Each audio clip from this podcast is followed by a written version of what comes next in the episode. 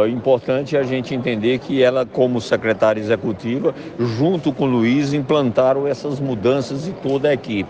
Não, nada mais natural de alguém que está lá, que participou da construção desse projeto, do trabalho e da ação, conduza isso enquanto seja definido sem pressa, sem assodamento, a escolha do secretário. Se for ela, é porque era para ser. Se não, ela continua na sua função, a qual é a função dela de secretária executiva.